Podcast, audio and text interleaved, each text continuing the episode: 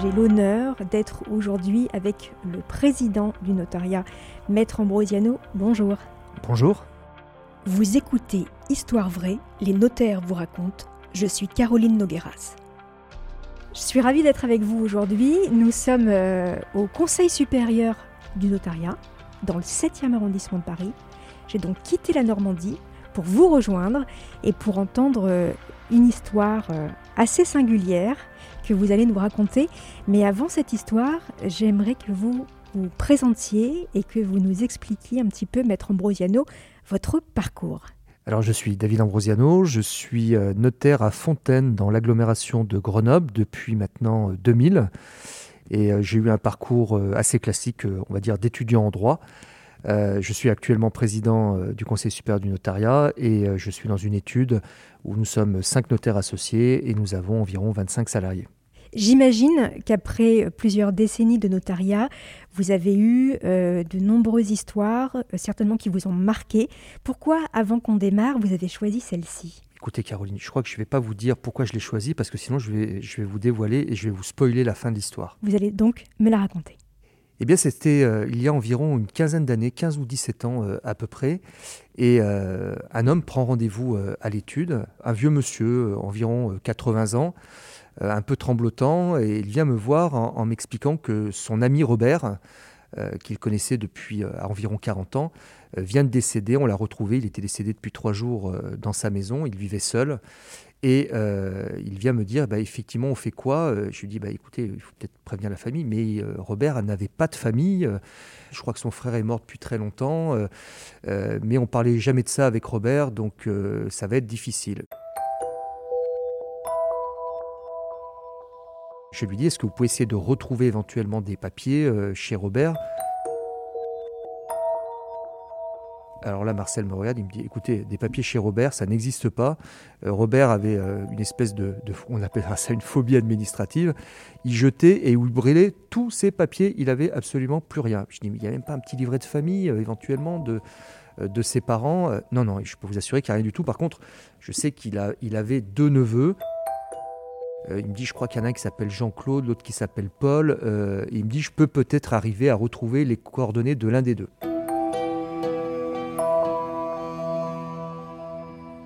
Donc je revois euh, environ huit jours plus tard euh, notre ami Marcel, qui avait retrouvé effectivement les coordonnées d'un des deux neveux. Je prends contact avec le dit neveu, je lui apprends, parce qu'il ignorait le décès de son oncle Robert, et euh, je lui propose un rendez-vous avec son frère. Il était en contact avec son frère, hein, deux frères qui se connaissaient, ils n'habitaient pas au même endroit, mais ils se, ils se fréquentaient de temps en temps.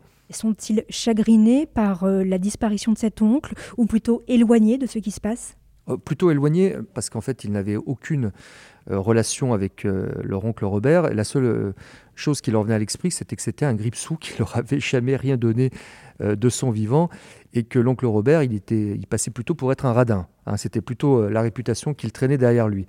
Et donc, je, les vois tout naturellement et je leur explique un peu le règlement de la succession. Puis surtout, je leur dis, écoutez, il faut d'abord qu'on vérifie que vous soyez vraiment les seuls héritiers. Bah, il me dit, nous, à notre connaissance, son Robert, il n'a jamais eu de femme, euh, il n'avait pas d'enfant, et à part nous, je ne vois pas qui il pourrait y avoir. Je dis, écoutez, c'est ce qu'on va faire, on va quand même demander une confirmation d'hérédité à, un généalogiste. Et je lui dis, une fois que j'aurai un peu plus d'éléments, on se revoit euh, dans, quelques jours. J'interroge le fichier des testaments, pas de testament. Euh, je demande une confirmation d'hérédité à un généalogiste. Très rapidement, il me confirme effectivement que les deux seuls héritiers, c'est bien Jean-Claude et Paul, c'est euh, deux euh, neveux. Je revois les héritiers, je leur apprends euh, cette nouvelle et je leur dis à ce moment-là, écoutez, vous savez, vous allez être très fortement taxé sur la succession, puisqu'on est sur un taux de taxation qui est à 55%, et on va essayer de réduire au maximum ce taux de taxation, notamment en faisant un inventaire du mobilier de la maison de votre oncle Robert. Et là, ils me regardent tous les deux, ils me disent bah, écoutez, ça va être vite fait parce que vu euh, la façon dont euh, l'oncle Robert euh, vivait, il dépensait absolument rien du tout. Sa retraite était pas très importante et à notre connaissance, il ne devait pas avoir grand-chose dans la succession. Je dis d'autant plus. S'il n'y a pas de liquidité dans la succession, il va falloir certainement envisager de vendre la maison assez rapidement pour que dans les six mois, nous ayons la possibilité, pour éviter des intérêts de retard, etc., de payer les impôts de succession. Est-ce que à ce moment-là, vous pensez que ces deux neveux peuvent refuser la succession s'ils perdent de l'argent? C'est possible ça? Bien sûr, d'où l'inventaire du patrimoine. L'inventaire du mobilier, ce qu'on appelle la prisée d'inventaire, c'est une des étapes de l'inventaire euh, qui vise à quand même euh, collationner l'ensemble de l'actif et du passif. Et si le passif s'avérait supérieur à l'actif, euh, bien entendu, il pouvait renoncer à la succession. Et d'ailleurs, je l'aurais même évoqué à ce moment-là, la possibilité d'accepter la succession à concurrence de l'actif net. Ça veut dire, comme il ne connaissait pas l'oncle Robert, on n'est pas certain qu'il n'y ait pas un passif qui apparaisse 10 mois, 15 mois, 20 mois plus tard. Et ça permettait effectivement, s'ils ils acceptaient la concurrence de l'actif net, de ne pas être tenus au-delà de ce qu'ils reçoivent net dans la succession.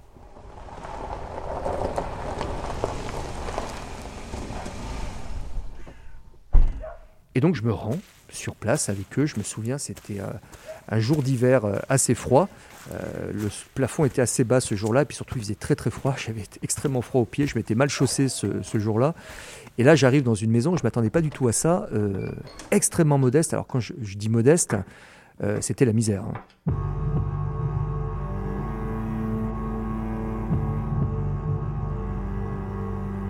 C'était véritablement, les murs étaient noirs, euh, tout était euh, vraiment dans un état, on avait l'impression d'être euh, à une autre époque.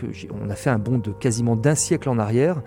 Euh, d'une personne qui vivait seule, qui se chauffait avec euh, son fourneau bouilleur, euh, qui n'avait quasiment aucun meuble, enfin des meubles dans un état épouvantable, qui ne devait pas dépenser beaucoup d'argent pour s'habiller parce qu'il n'y avait que des bleus de travail qui étaient accrochés un peu partout. Et puis c'était un petit peu dérangeant également parce qu'il avait dû faire une chute importante en descendant des escaliers de l'étage de sa chambre et il y avait encore une mare de sang qui, était séchée.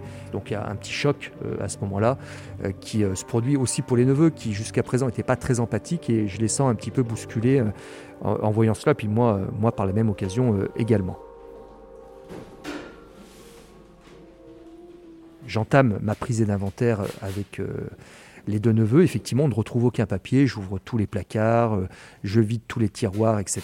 Je regarde tout ça avec minutie dans le détail. Et puis, les valeurs qui sont inscrites sur la prise d'inventaire, bien entendu, sont parfaitement modiques. Je tombe même à ce moment-là sur une jerrycan et j'ouvre la jerrycan, manifestement c'était du pastis fait maison. Bref, je termine cette prise d'inventaire et je, pose la question, je leur dis, euh, voilà, est-ce qu'on a tout visité? Ben, Il nous dit non, il y a le hangar encore qui est, euh, qui est à côté, euh, où il avait son charbon, parce qu'il se, il se, chauffait avec, avec du charbon, mais c'est pas la peine d'y aller, franchement, il y a un bric-à-brac incroyable dans ce hangar. Je dis, écoutez, on va quand même y aller pour vérifier, je mettrai un lot d'outillage d'hiver, etc., et ça sera terminé. On se rend dans le hangar, un bric-à-brac pas possible, euh, et euh, je commence à mettre effectivement un lot d'outillage d'hiver, et je m'apprête presque à partir. Et puis je regarde quand même le, bric-à-brac et je dis, euh, écoutez, il va falloir quand même réfléchir, parce que quand on va devoir mettre en vente cette maison qui est quand même pas déjà très très brillante, je pense que la meilleure solution, c'est de la faire visiter le moment venu, une fois complètement débarrassée de son mobilier, puis surtout de tout le fatras qui est entassé un peu partout. Tout de suite, Jean-Claude dit, moi, il y hors question que je m'occupe de ça, je suis loin, euh, etc. Il faudra qu'on prenne une entreprise. Et je vois donc euh, Paul, juste à côté, euh, qui lui jouait depuis le début de notre conversation dans le hangar avec une pelle, vous savez, ces grosses pelles en aluminium, on peut déblayer la neige avec aussi, mais là, en, l'occurrence, elle servait à l'oncle Robert pour pelleter le charbon qu'il mettait dans des seaux. Il y avait plein de seaux à côté. Et Paul qui dit, écoute, on va faire appel à une entreprise, c'est bien beau, mais si en plus il euh, n'y a rien sur les comptes, euh, que la maison ne nous rapporte pas grand-chose, qu'on doit payer 55% d'impôts, ça va encore rajouter des frais, etc. Alors que tu vois, même le charbon, ici, on peut le débarrasser en deux coups de pelleté. Et là, je le vois prendre sa pelle devant moi, comme s'il il allait prendre effectivement du charbon, il racle le sol et la pelle bloque sur quelque chose d'apparemment métallique. Elle s'arrête net.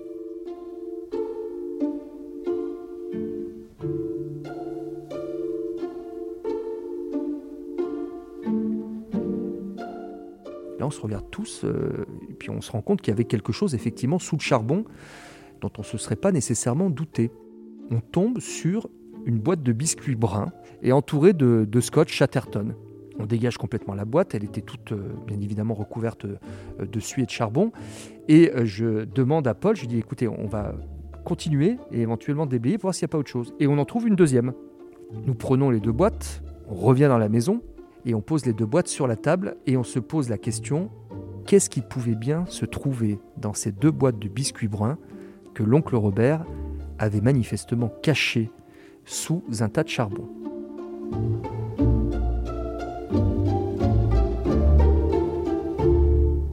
Nous ouvrons les boîtes en même temps, on l'avait fait exprès, et nous tombons sur des liasses de bons aux porteurs, libellés encore en francs à l'époque, pour une somme qui était pas loin de 300 000 euros. L'oncle Robert avait caché sous son tas de charbon 300 000 euros et on n'était pas au bout de nos surprises puisque le lendemain, j'avais enfin reçu la réponse d'une banque. Il n'avait qu'une seule banque, l'oncle Robert, qui était la caisse d'épargne à l'époque, et il avait été un bon petit écureuil parce que sur son compte courant, il n'avait aucun autre compte. Hein. C'était tout sur le compte courant. On avait plus de 200 000 euros sur le compte courant.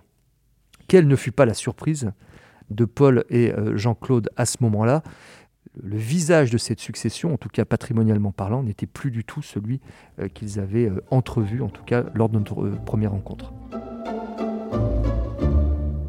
Qu'est-ce que cette histoire révèle de la nature humaine? Déjà, je pense qu'elle révèle une chose, c'est qu'il ne faut absolument pas, surtout dans notre métier, se fier aux apparences. Et bien souvent, euh, les personnes qui euh, semblent avoir une vie extrêmement modeste cachent quelques trésors. Qu'est-ce qu'il en aurait fait, cet oncle, de ces trésors cachés, d'après vous? À mon avis, absolument rien. Je pense que c'était peut-être euh, un petit peu maladif. La vraie question qui s'est posée, c'est comment avait-il réussi à amasser autant d'argent? Et en fait, la provenance des fonds, on la connaîtra jamais. Alors, quel conseil juridique, justement, pourriez-vous donner à l'issue de cette histoire? Le conseil, c'est tout d'abord que lorsque l'on ne connaît pas bien le défunt, il est absolument indispensable d'aller dans les recoins pour effectivement essayer de trouver des choses. Parce que très souvent, euh, on se rend compte que lorsqu'on ne connaît pas le défunt, et surtout lorsque ce sont des personnes qui vivent seules, elles finissent toujours par euh, cacher des choses et qu'on ne retrouve que bien plus tard. Et parfois, euh, ces choses peuvent être retrouvées euh, par d'autres personnes que les héritiers, euh, d'où la nécessité de procéder à un inventaire vraiment, vraiment exhaustif. Merci beaucoup pour cette histoire, Monsieur le Président. Merci. Merci d'avoir écouté cet épisode de Histoire vraie, les notaires vous racontent. Dans le prochain numéro, je serai en compagnie de maître Hubert Gaudré. Il sera question d'une double vie. En attendant ce témoignage, n'hésitez pas à laisser des commentaires sur ce podcast sur vos plateformes d'écoute préférées et à en parler autour de vous.